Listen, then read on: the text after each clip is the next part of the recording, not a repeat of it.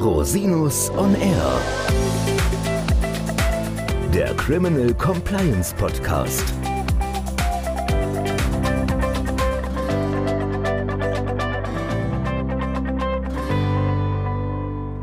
Herzlich willkommen zum Criminal Compliance Podcast. Schön, dass Sie wieder eingeschaltet haben. Mein Name ist Christian Rosinus und in unserer heutigen Folge geht es um digitale Gewalt und die Verantwortung von Plattformbetreibern. Und ich möchte das nicht alleine machen. Ich habe mir wirklich eine ganz tolle Gästin eingeladen. Eine große Ehre für mich, dass sie heute hier sein kann. Frau Annalena von Hodenberg, Geschäftsführerin und Gründerin der Hate Aid GmbH. Hallo Frau von Hodenberg, schön, dass Sie da sind. Hallo Herr Rosinas, danke für die netten Worte. Das ist ja wirklich eine große Ehre, dass Sie hier sind. Sie haben ja letzte Woche auch für Schlagzeilen gesorgt, aber dazu kommen wir später. Vielleicht erzählen Sie unseren Hörerinnen und Hörern erstmal, wer sind Sie eigentlich und wo kommen Sie her und was macht Hate Aid? Ja, sehr, sehr gerne. Mein Name ist Annalena von Hodenberg. Ich bin gelernte Fernsehjournalistin, habe für RTL und für den NDR gearbeitet. Und 2015 bin ich ins politische Campaigning gegangen, habe mich engagiert gegen Rassismus und Rechtsextremismus und bin dann auf den Bereich digitale Gewalt gestoßen und habe dann 2019 im Dezember Hate Aid gegründet, die erste bundesweite Beratungsstelle für Betroffene von digitaler Gewalt. Und das sind eben Menschen, die im Internet angegriffen werden, sei es beleidigt, bedroht, verleumdet, die Vergewaltigungsandrohungen bekommen, deren Adressen veröffentlicht werden, deren Nacktbilder veröffentlicht werden. Also Sie hören schon, digitale Gewalt hat viele Gesichter und die können sich an uns wenden, an Hate Aid, bekommen hier Beratung, Prozesskostenfinanzierung in zivilrechtlichen Verfahren und mittlerweile würde ich uns auch als so die Anwältin der Betroffenen in der Öffentlichkeit beschreiben. Wir kämpfen dafür, dass sich nicht nur in den einzelnen Leben der Betroffenen Dinge ändern, sondern sich vielleicht auch die Rahmenbedingungen im Netz für ein besseres und freundlicheres Netz verändern. Ich finde das ein ganz tolles Anliegen, auch einen wahnsinnig innovativen und spannenden Ansatz zu sagen, man macht Prozessfinanzierung. Wie kommen wir denn auf die Idee, als gemeinnützige Organisation Prozesskostenfinanzierung zu machen? Also ich habe das ja nicht alleine gegründet. Da war ich noch mit drei weiteren Personen und eine davon ist eben ein Jurist, der auch immer noch ähm, Gesellschafter von Hate Aid ist. Und für uns hat sich von Anfang an die Frage gestellt, eigentlich, man geht ins Netz, man geht in die sozialen Netzwerke, guckt bei Facebook, Twitter in die Kommentarspalten und sieht haufenweise Beleidigungen, wirklich übelste Vergewaltigungsandrohungen, auch so Memes von Politikern, wo man denkt, wo ich gedacht habe, als noch bevor wir Hate Aid gegründet haben oder so in der Gründungsphase, wie kann das denn sein? Wie, wie kann das eigentlich eigentlich alles da so irgendwie stehen bleiben? Warum geht eigentlich niemand hin und zeigt an? Und ich dachte so, also wenn mir sowas passieren würde, würde ich sofort zur Polizei gehen, würde das anzeigen, würde ich, würde ich mir einen Anwalt nehmen und so, ja. Und dann haben wir mit Betroffenen gesprochen und haben eben festgestellt, dass viele Personen vielleicht anzeigen, aber dass gerade eben sehr problematisch auf den Polizeidienststellen zum Teil war, aber das eben auch ganz oft eingestellt wurde. Also gerade bei Beleidigungen, bei Verleumdungen, übler Nachrede, da ist ganz oft, und es ist auch immer noch so, wird da auf den Privatklageweg verwiesen und Betroffene dann eigentlich die einzige Möglichkeit, irgendwie gegen diese Äußerung darum vorzugehen, ist dann, sich einen Anwalt oder eine Anwältin zu nehmen, vielleicht zu Ihnen zu gehen, Herr Rosinus, und zu sagen, jetzt sorgen Sie mal bitte dafür, dass hier vielleicht ein Täter oder eine Täterin identifiziert wird und dass man die Leute abmahnen kann und dass das eben gelöscht wird. Und das wissen Sie selber, dass so ein Zivilverfahren, das kann teuer werden. Erstmal muss man sie natürlich bezahlen und Gerichtskosten und vielleicht, wenn man verliert vor Gericht, auch noch die Gegenseite. Und da kommen durchaus mal so an Prozesskosten 4000 Euro zusammen. Und dann können Sie sich am Ende ausrechnen, wie viele Leute das machen, nämlich keiner. Das machen wirklich ganz, ganz wenige. Die meisten sagen dann, okay, ich halte das einfach aus, das ist mir ein zu großes Kostenrisiko. Und das ist mit ein wesentlicher Grund auch dafür, dass sie eben diese ganzen, also gerade so im Bereich Beleidigung, Verleumdung, dass sie diese ganzen Äußerungen dann einfach da im Internet stehen. Und das Problem ist, wenn sie die stehen lassen, dann normalisiert sich das irgendwann. Dann ist das ein Signal an die TäterInnen, dass das in Ordnung ist, dass man vielleicht noch ein bisschen heftigere Sachen schreiben kann und dass das jetzt irgendwie der Ton ist, mit dem wir hier in unserer Gesellschaft äh, miteinander umgehen, mit dem wir irgendwie Dinge verhandeln, mit dem wir vielleicht auch im politischen Raum miteinander reden. Das ist einfach ein ganz normaler Vorgang. Und für die Betroffenen bedeutet das genau das Gleiche. Die sagen, ich habe ganz viele Leute bei mir in der Beratung, die kommen und sagen, ja, das muss ich mir, Frau von Hohenberg, das muss ich mir so gefallen lassen. Im Internet ist das einfach so. Wenn Sie sich da äußern, dann müssen Sie damit rechnen, dass Sie da so angegangen werden. Und da haben wir eigentlich von Anfang an gesagt, das sehen wir nicht so. Also wir glauben und wir sehen ja, dass es rote Linien gibt und es gibt auch rechtliche rote Linien, die müssen eben nur durchgesetzt werden. Und wenn das Problem darin besteht, dass Betroffene nicht genug Geld haben, um das zu machen, dann müssen wir eben Geld besorgen, damit die das eben machen können. Und so haben wir uns auf die Suche begeben und haben eben von Stiftungen, von privaten Spenderinnen Geld eingesammelt für eben so einen Prozesskostenfinanzierungsfonds und prüfen jetzt hier als Prozesskostenfinanzierer, wenn Betroffene zu uns kommen, ob das eben vielversprechend ist oder nicht. Und wenn ja, dann finanzieren wir das und ermöglichen Betroffenen dann auch in vielen Fällen gegen Täterinnen vorzugehen. Das ist ja ein sehr kluger Ansatz. Wie quasi kommt jemand zu Ihnen? Also wie können Betroffene sich an Sie wenden? Ganz unterschiedlich. Wir sind natürlich da, wo Dinge passieren. In den sozialen Netzwerken sind wir unterwegs. Unsere betroffenen Beraterinnen sind da zum Teil auch, machen so ein bisschen digitales Streetworking. Also wenn man sieht, dass da jemand angegriffen wird, dass sie dann eben auch Beratungen erstmal anbieten. Aber ganz viel kommt eben auch über E-Mail, kommt, wir haben eine App, die nennt sich Meldehelden. Da können Leute sich an uns wenden und wir haben ganz klassisch wie auch andere Beratungsstellen eine Hotline mit Sprechstunden, wo man eben anrufen kann und direkt sozusagen ins persönliche Gespräch mit Beraterinnen kommen kann. Genau. Also auch so eine Art Hinweisgebersystem implementiert. Sie arbeiten ja auch mit Strafverfolgungsbehörden zusammen. Das finde ich auch einen sehr spannenden Ansatz. Können Sie dazu was sagen? Ja, also ist ja immer normalerweise so, dass man denkt, naja, die zivilgesellschaftlichen Organisationen und Strafverfolgungsbehörden, die sind ja eher so auf Distanz und das ist bei uns eben überhaupt nicht so. Also wir glauben, dass es mit der Digitalisierung sehr, sehr schnell gegangen ist oder das ist das, was wir sehen und dass oftmals Strafverfolgungsbehörden, und das ist natürlich auch eine politische Frage, nicht gut genug vorbereitet sind darauf. Also dass eben auf Polizeidienststellen Beamtinnen nicht gut genug ausgebildet sind, was es überhaupt für Netzwerke gibt, wie problematisch eigentlich auch digitale Gewalt ist, ne? wie problematisch das das vielleicht auch ist, wenn Kommunalpolitiker zum Beispiel massiv angegriffen werden, die dann irgendwann nicht mehr kandidieren wollen und dass man die eben auch bei jeder einzelnen Beleidigung dann unterstützen muss, weil das eben sozusagen dann in der Masse diesen Abschreckungseffekt macht. Wir glauben, dass das ein ähnliches Problem ist bei Staatsanwaltschaften, bei RichterInnen. Und deswegen sind wir relativ früh auch auf Strafverfolgungsbehörden zugegangen und haben versucht, einerseits natürlich öffentlich Druck zu machen und zu sagen, hier muss was passieren und andererseits gesagt, wir würden gerne zusammenarbeiten und auch unsere Expertise angeboten. Und so eine der wichtigsten Kooperationen, die wir haben, ist mit der ZIT. Das ist die spezialisierte Staatsanwaltschaft für Cybercrime in Hessen, die seit vielen, vielen Jahren auch schon im Bereich Kinderpornografie, dem BKA zusammenarbeitet und da sehr viel Expertise hat und die dann vor allen Dingen nochmal verstärkt nach dem Mord an Walter Lübcke in Hessen eben aufgestockt wurde mit einigem an Personal. Genau, mit denen haben wir, sind wir eine Kooperation eingegangen und alle Anzeigen und Strafanträge, die unsere Anwältinnen dann stellen, gehen eben direkt an die ZIT, werden da in der Cloud hochgeladen und da sitzen ja wirklich versierte Leute, die gut verstanden haben, warum eben digitale Gewalt so problematisch ist. Ich glaube, dass natürlich durch den Mord an Walter Lübcke da in Hessen einfach auch nochmal ja. eine sehr große Betroffenheit gegeben. Da hat man sehr klar auch gesehen, wie im Netz dann eben da aufgehetzt wurde und eben auch so dieser toxische Boden geschaffen wurde, der diesem Mord dann vorangegangen ist. Und da hat dann auch die Justizministerin sehr, sehr klar gesagt, so, wir müssen jetzt hier was machen. Und es geht eben auch wirklich um Rechtsdurchsetzung und um Strafverfolgung, die hier gestärkt werden muss. Ja, und dann haben wir uns natürlich gefreut. Und dann sind die auch tatsächlich eben auf uns zugegangen und arbeiten wir da zusammen. Und die machen erstaunliche Sachen. Also die sind wirklich sehr, sehr versiert und kreativ auch in der Identifikation. Also sie haben zum Beispiel vor kurzem anhand einer Hundemarke auf einem Foto eines Täters eben den Täter identifiziert Aha, und solche okay. Sachen.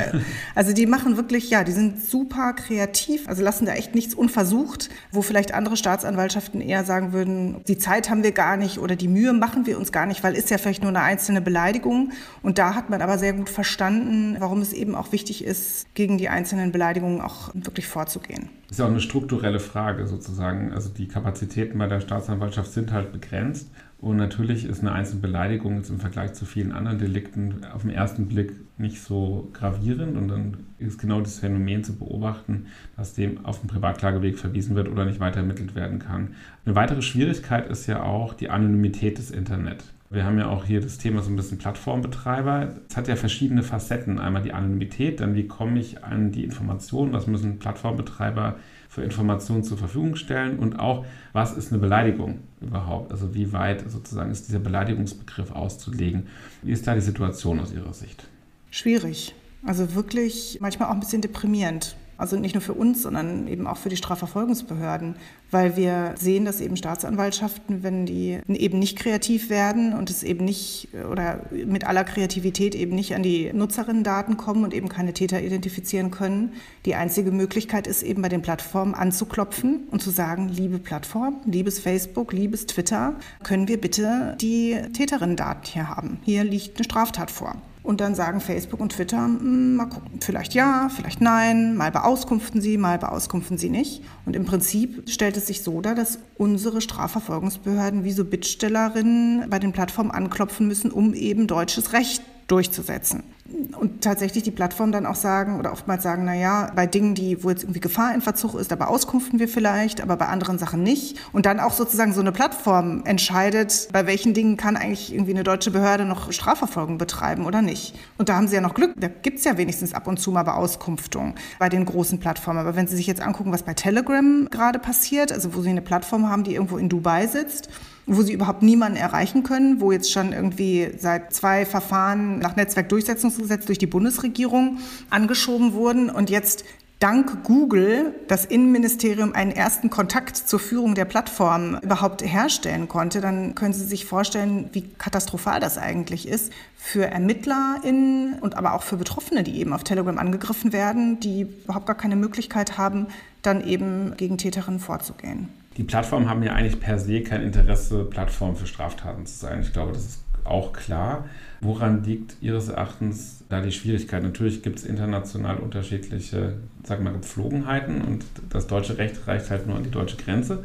Wo ist da so ein bisschen die Schwierigkeit oder was wäre da Verbesserungspotenzial? Wissen Sie, Herr Rosinus, so einfach würde ich das auch nicht sagen. Die Plattformen haben per se nicht das Interesse daran. Also letztes Jahr hatten wir ja die Enthüllungen von Francis Hogan, mhm. die Enthüllungen der Facebook-Files.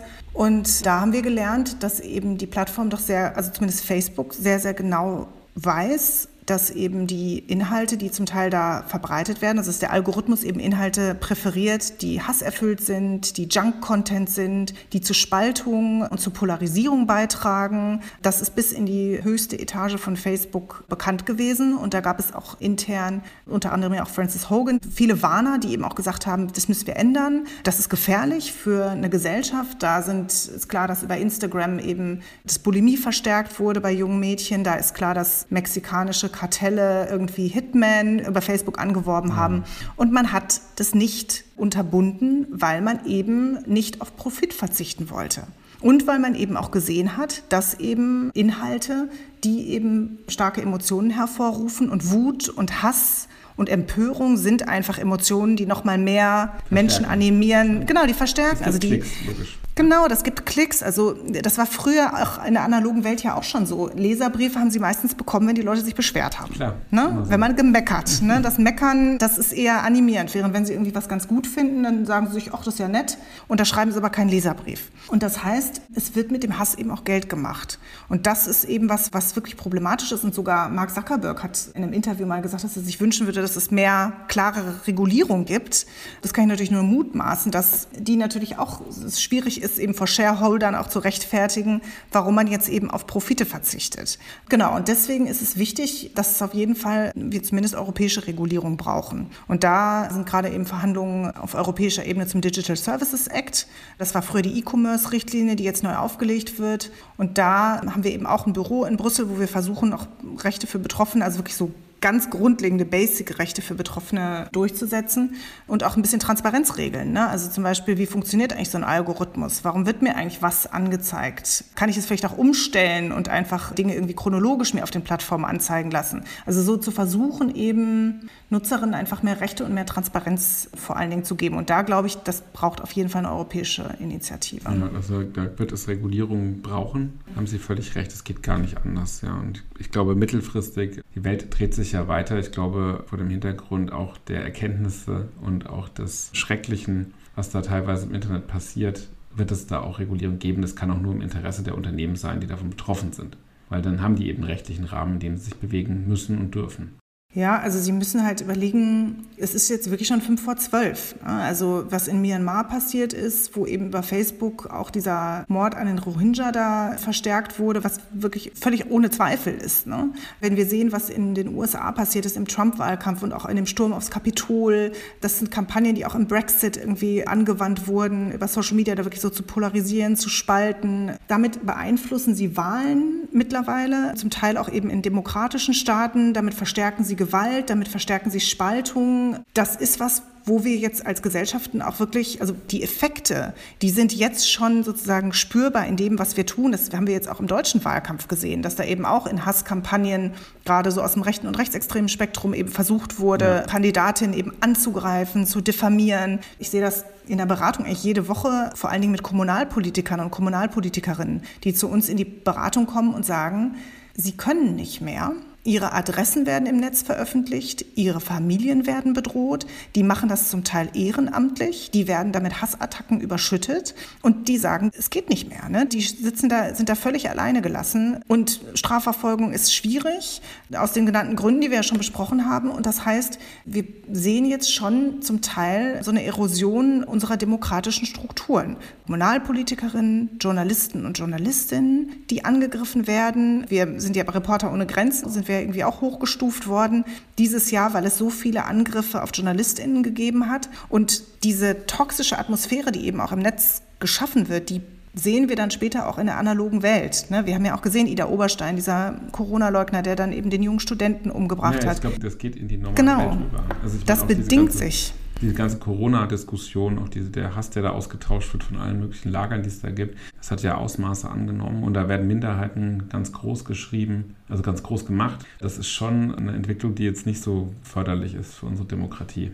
Genau, und was wir jetzt haben, ist, dass mhm. sich eben der Diskurs immer mehr eben ins Digitale verlagert. Das ist natürlich auch Corona geschuldet, aber meines Erachtens nach ist das auch eine Entwicklung, die wir auch ohne Corona so gehabt haben. So, und dann finden wir da einen digitalen Raum, der ein bisschen ist wie der wilde Westen wo eben Strafverfolgungsbehörden eigentlich noch nicht wirklich präsent sind, wo sie Betroffene haben, wo sie kaum Mechanismen haben, um eben auch so schnell auf so einen schnellen Raum zu reagieren. Also es hilft ja Betroffenen auch nicht, wenn irgendwie sie verleumdet werden und drei Jahre später gibt es dann eben ein Urteil, dass diese Verleumdung darunter genommen wurde. Also wo sozusagen auch Behörden auf diese Schnelligkeit und die Gegebenheiten dieses digitalen Raums überhaupt nicht ähm, vorbereitet sind und wo sie Plattformen haben oder eine Plattformregulierung, die noch von vor, keine Ahnung, zehn Jahren ist, wo das noch kleine Start-ups waren und wo man denen irgendwie noch alle Freiheiten gelassen hat mhm. und die im Prinzip sozusagen da machen können, was sie wollen und so ein bisschen auch, wenn man jetzt mal Telegram nimmt, den deutschen Staat irgendwie auf der Nase herumtanzen können.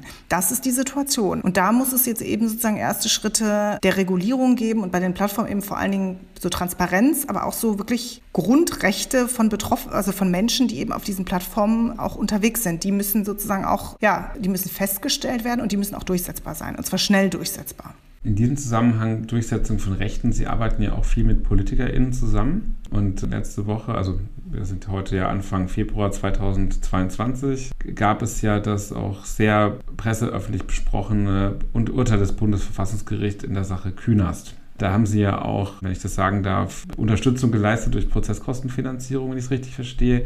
Möchten Sie dazu mal was sagen? Was ja ein großer Erfolg auch im Hinblick auf die Definition von Beleidigung, was Politiker oder PolitikerInnen sich gefallen lassen müssen oder nicht mehr gefallen lassen müssen, auch im politischen Diskurs. Ja, sehr gerne. Also dieser Fall Künast, das ist ja ein Fall, der 2019 so einen Aufschrei durch die Republik ja. hervorgerufen hat. Für alle, die sich jetzt nicht mehr so ganz daran erinnern, weil es ist ja schon drei Jahre her.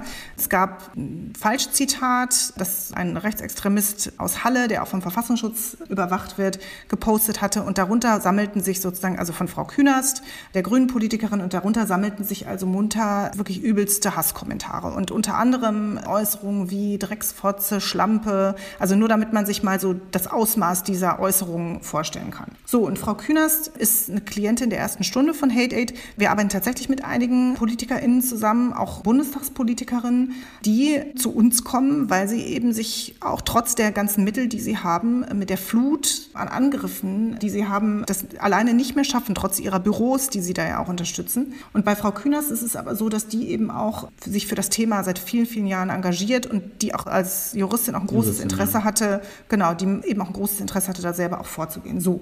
Und dann waren eben diese ganzen Kommentare und klar haben wir das finanziert, hat sich auch niemand was gedacht. Und plötzlich ruft mich die Kanzlei an die Frau Kühners da vertritt in diesem Verfahren, die wir ja da finanzieren.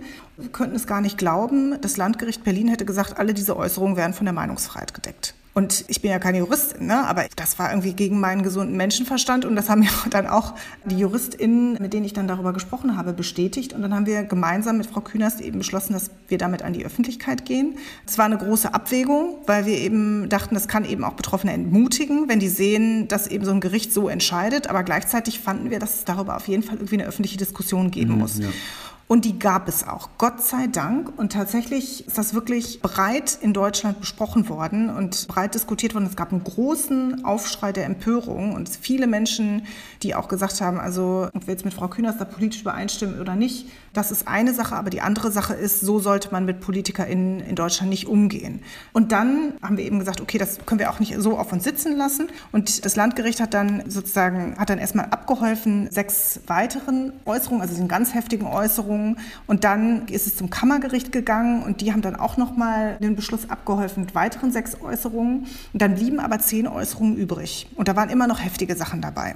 Und dann war eben die Frage, okay, was kann man jetzt noch tun? Und dann hieß es, gut, Verfassungsbeschwerde einlegen. Und dann haben wir uns dazu entschlossen, gemeinsam mit Frau Künast, weil wir die Hoffnung hatten, egal wie das ausgeht, dass das Bundesverfassungsgericht das vielleicht nochmal zum Anlass nimmt, wirklich zu diesem Thema nochmal zu sprechen und zu sagen, was müssen sich eigentlich Amtsträgerinnen hier gefallen lassen? Weil das Landgericht und auch das Kammergericht immer gesagt haben, na ja, das sind halt Politiker, Politikerinnen, das ist öffentlicher Meinungskampf, das ist Machtkritik, die müssen sich halt hier einfach auch wirklich überspitzte und wirklich heftig überspitzte Dinge gefallen lassen und damit ist es sozusagen erledigt. Und wir ja eben in unserer täglichen Praxis sehen, dass das ein Riesenproblem ist und dass viele, also ich 19 Prozent der Bürgermeisterinnen in Deutschland sagen, sie haben schon mal darüber nachgedacht, nicht mehr anzutreten, weil sie wegen, Angst haben um sich selbst. Ja. Natürlich, weil die so Klar. überzogen werden mit diesen Beleidigungen. Und wenn die natürlich sehen, wir haben eigentlich rechtlich überhaupt gar keine Chance und das gehört jetzt zum Job dazu, dann überlegen sich auch ganz viele, ob sie überhaupt noch in diesen Job gehen. Und das ist ein massives Problem für unsere demokratische Kultur. Und wir hatten wirklich gehofft, dass sich das Bundesverfassungsgericht dazu nochmal äußern würde. Und das war dann tatsächlich auch so. Das haben sie dann getan. Es hat eine ganze Weile gedauert. Wir haben gewartet. Sie wissen ja auch Verfassungsbeschwerde. Verfassungsbeschwerden dauern lang. Die dauern lang und außerdem weiß man, weiß nicht, wie es ausgeht. genau, man weiß nicht, wie es ausgeht. Man weiß nicht, ob die überhaupt angenommen genau, wird und so. Man ist so, mhm. genau, man ist so, ach, ne, hat man das jetzt irgendwie alles auch richtig formuliert? War dann am Ende so, Gott sei Dank. Genau. Und letzte Woche hat dann dann das Verfassungsgericht tatsächlich sich dazu geäußert und hat das genutzt für so eine Klarstellung und hat gesagt, dass eben das Landgericht, aber auch das Kammergericht, dass beide Kammern eben nicht richtig abgewogen haben zwischen Meinungs-, also diese Abwägung, die ja. man machen muss, auch bei Politikerinnen, zwischen Meinungsfreiheit und Persönlichkeitsrechten, dass sie da das einfach nicht richtig gemacht haben und haben sie haben sozusagen gesagt, hier bitte, liebes Kammergericht, nimm das jetzt zurück, Hausaufgabe bitte nochmal vernünftig abwägen und bitte das jetzt auch in Zukunft bei allen Politiker und Politikerinnen machen. Es reicht nicht einfach zu sagen, hier politischer Meinungskampf oder Machtkritik und, liebe Freunde, das Internet ist nicht der Gartenzaun. Im Internet gibt es noch andere Dinge, die man eben in diese Abwägung auch mit reinnehmen muss. Da geht es um Reichweite, da geht es um Schnelligkeit der Verbreitung. Auch das geschriebene Wort ist auch nochmal was anderes als das gesprochene Wort. Also da hat das Bundesverfassungsgericht im Prinzip nochmal so eine Checkliste mhm. gemacht Sehr für alle weiteren Gerichte, genau,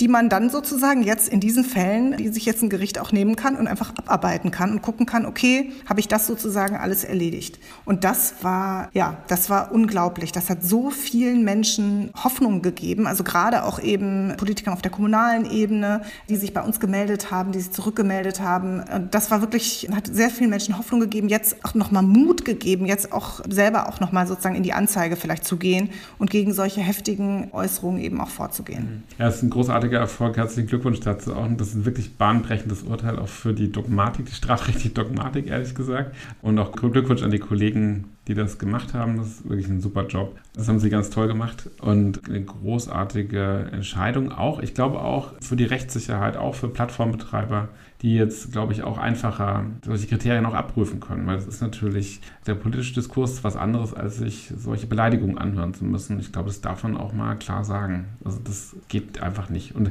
trifft ja nicht nur PolitikerInnen, das trifft ja auch andere Personen, die im öffentlichen Leben stehen. Und da gibt es ja total widerliche, widerliche Dinge, die da verbreitet werden über alle möglichen Kanäle. Also ganz ja, schlimm ist ja, also finde ich, Twitter, ehrlich gesagt, aber das ist meine Privatmeinung. Ich finde, das ist, ich bin nicht auf Twitter mit gutem Grund. Ich, ich finde das teilweise, was da verbreitet wird, also das ist weit ab von dem, was ich irgendwie anständig finde oft. Herr Rosinus, das Problem ist, dass eben auch sozusagen, und das ist das wahrscheinlich, was Sie auch bei Twitter sehen, und das ist ja auch das, was im Fall Kühners passiert ist, und das ist ja auch das, was dann für die Betroffenen am Ende wirklich das ist, was zu so einer Verdrängung und so einem ich ziehe mich zurück oder ich äußere mich zu bestimmten Themen nicht mehr Effekt führt, ist, dass man eben sich da auch zum Teil verabredet, ne, um dann eben Leute anzugreifen und dann eben auch eben mit widerlichen Beleidigungen und ja, die Menschen da irgendwie traktiert, versucht eben sehr persönlich zu werden, sehr privat zu werden, Menschen so öffentlich zu shamen und so ein Gefühl zu geben, dass man zu ganz vielen eine Person so öffentlich bloßgestellt hat. Und das ist eben genau das Problem, dass eben ähm, diese Plattform jetzt auch dafür benutzt werden und dass das schon so eine Art Tool im Werkzeugkasten von politischer Meinungsmache geworden ist. Und das ist eben etwas, wo wir meines Erachtens nach nur mit effektiver Strafverfolgung und eben auch mit solchen Urteilen eben weiterkommen und wo eben auch wichtig ist, dass wir auch da anfangen, die Plattform eben auch in die Pflicht zu nehmen, diese Orte eben auch sicherer zu machen für Menschen. Aber da muss eben auch, also Strafverfolgung ist eben auch ein ganz wichtiges Werkzeug dabei. Bin ich bei Ihnen, aber man muss den Plattformen auch helfen, sozusagen den Rahmen zu haben, das auch machen ja. zu können. Ich glaube, dass es natürlich erstmal die Verantwortung derjenigen ist, die solche Beleidigungen äußern. Also ich finde, da muss man muss auch ein bisschen beim Verantwortungsprinzip bleiben. Und es geht natürlich auch nicht, dass man sich zusammenrottet und Beleidigungen verbreitet. Also ich glaube auch, dass das sehr feige ist häufig, weil weil man sich, wenn man sich ins Gesicht gucken würde, würde man sowas ja nicht sagen. Und deswegen bin ich total bei Ihnen. Strafverfolgung an der Stelle absolut, aber auch Hilfestellung im regulatorischen Sinne, damit das auf lange Sicht gesehen besser und auch rechtssicherer wird für alle Beteiligten. Und da, da tragen Sie natürlich einen wesentlichen Beitrag bei. Es ist wirklich beeindruckend. Was würden Sie sich denn wünschen für die Zukunft, wenn Sie eine ideale Welt, ein ideales Gesetz oder ein ideales digitales Umfeld erschaffen würden? Was wäre so Ihr Wunsch an die Politik, an die Plattformbetreiber, an JournalistInnen? Also, ich glaube, dass Social Media und so dieser digitale Raum unglaubliche Chancen bietet. Wir haben nie demokratischer eigentlich miteinander kommuniziert, als wir das durch Social Media machen. Wir können alle unsere eigenen Programmdirektoren oder Direktorinnen sein. Wissen Sie, also früher gab es halt immer Gatekeeper, irgendjemand hat bestimmt, was in die Zeitung kommt und so weiter. Jetzt können Sie eben auf Twitter gehen, jetzt können Sie auf Facebook gehen, jetzt können Sie können sich äußern, Sie können selber Beiträge machen, Sie können sozusagen Teil auch des Diskurses sein. Das ist toll, ja. Das ist super. Und das wird sozusagen so ein bisschen jetzt kaputt gemacht durch diese negativen Entwicklungen. Und was ich mir wünschen würde, wäre Digitalisierung der Justiz und damit eben auch sozusagen dieser Blick von Strafverfolgungsbehörden und eine Aufstockung auch des Personals, aber auch eben Ausbildung des Personals. Ich glaube, dass wir noch mal ein bisschen stärker auf die Beleidigungsdelikte wirklich gucken sollten, weil unsere Erfahrung ist, dass die eben so diese erste Hürde sind. Wissen Sie, wenn die Beleidigung stehen bleibt, dann kommt auch die Vergewaltigungsandrohung und dann kommt auch die Morddrohung. Das heißt, vielleicht darüber nachzudenken, ob man aus der Beleidigung vielleicht ein, ein relatives Antragsdelikt macht und sagt, dass eine Staatsanwaltschaft da auch durchaus mal ermitteln kann, wenn es sich eben eben um sehr heftige Beleidigungen handelt. Das wäre so ein Bereich. Dann mehr Schutz von Persönlichkeits-, also sozusagen von persönlichen Daten. Impressumspflicht muss wirklich immer eine Adresse unter einem Blog stehen. Also so Dinge, die eben Betroffene auch einfach vulnerabler machen, dass da nochmal drauf geguckt wird, ob wir das wirklich brauchen. Melderegistersperren ist auch so ein Thema. Als ich ein Kind war, gab es immer noch dicke Telefonbücher, wo meine Adresse drin stand. Heute kann man für sieben Euro ihre Adresse beim Einwohnermeldeamt rausfinden. Das nutzen Täterinnen, um die eben auch im Internet zu veröffentlichen. Also dass wir da so ein bisschen auf diesen digitalen Raum gucken und gucken, wie können wir da eben Menschen auch mehr schützen und eben auch so die Gegebenheiten, die wir haben, darauf anzupassen. Ich glaube, dass man am Ende des Tages ja die Plattform regulieren muss, aber eben auch in einem Dialog mit den Plattformen. Ich habe das Gefühl, wir rennen die ganze Zeit immer hinterher. Wir reagieren immer nur auf das, was irgendwie passiert. Und was mir fehlt, ist, was ist eigentlich unsere Vision? Wie wollen wir eigentlich in diesem digitalen Raum miteinander leben? Wie wollen wir da miteinander kommunizieren? Dass wir uns diese Frage eigentlich vielleicht einfach nochmal stellen sollten. Und da meine ich jetzt auch nicht sozusagen irgendwie die großen Fantasievisionen, sondern einfach nochmal, bevor wir eigentlich immer hinterherhinken und immer nur reagieren, einmal überlegen, wie wollen wir als Gesellschaft eigentlich diesen Raum gestalten, sodass das ein Raum ist, wo sich Menschen sicher fühlen, wo Menschen nicht verdrängt werden, wo Menschen als JournalistInnen ihre Arbeit machen können, als Politikerinnen ihre Arbeit machen können, wo wir eben Meinungskampf haben, aber ohne eben diese gewalttätigen Züge und wo wir eben auch nicht Plattformen haben, die, ohne dass wir das sehen und wissen, Spaltung, Hetze, Gewalt eben durch ihre Algorithmen, durch die Funktionsweise, die sie haben, eben noch verstärken. Und ich glaube, das ist was, das muss man einfach sich einmal als Gesellschaft beantworten. Dazu braucht es, glaube ich, auch einen, gesellschaftlichen Diskurs. Und dann kann man das sozusagen runterbrechen in eben, wie viel mehr Strafverfolgung brauchen wir? Wie viel mehr Regulierung brauchen wir bei den Plattformen? Genau, was müssen wir als Gesellschaft tun? Also was ist auch ein gesellschaftliches Bewusstsein, wenn Sie jetzt bei Twitter sind und sehen, da wird irgendjemand angegriffen, Menschen eben auch zur Seite zu stehen und zu sagen, okay, das ist ein Raum, wo ich eben auch, so wie ich das in der U-Bahn auch machen würde, Zivilcourage zeige zeige. Also, dass wir sozusagen diese drei Blöcke uns einmal als Gesellschaft angucken und dann sagen, welche Maßnahmen braucht es eigentlich und wie können wir das gestalten. Und das ist, glaube ich, das, was jetzt passieren muss. Also Sie haben völlig recht, es bringt so viel Gutes, Social Media in vielen Bereichen. Es ist ein tolles Tool, auch unsere Jugend, die damit ja aufwächst, die entwickeln eine ganz andere Art auch von Vernetzung, auch über Randthemen zum Beispiel. Das ist eine tolle, tolle Möglichkeit. Und diese Auswüchse muss man halt irgendwie begrenzen. Und da leisten sie ja einen ganz tollen Beitrag. Und ich glaube, sie haben jetzt schon wahnsinnig viel erreicht nach drei Jahren knapp, wenn ich das richtig sehe. Ne?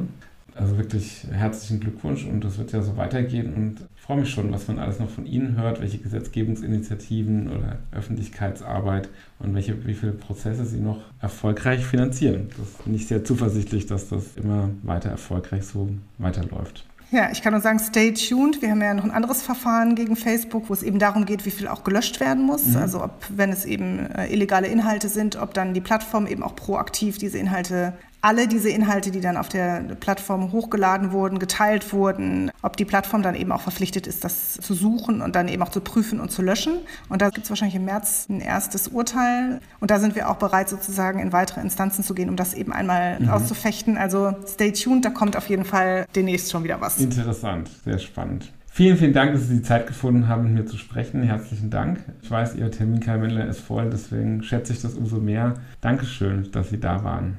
Vielen Dank für die Einladung. Ja, liebe Hörerinnen und Hörer, wenn Sie noch Fragen haben, wenden Sie sich natürlich jederzeit gerne an Frau von Hodenberg. Ich vernetze die Kontaktdetails in den Shownotes. Oder gerne auch an mich unter info at rosinus-on-r.com. Bis zum nächsten Mal. Ich freue mich auf Sie.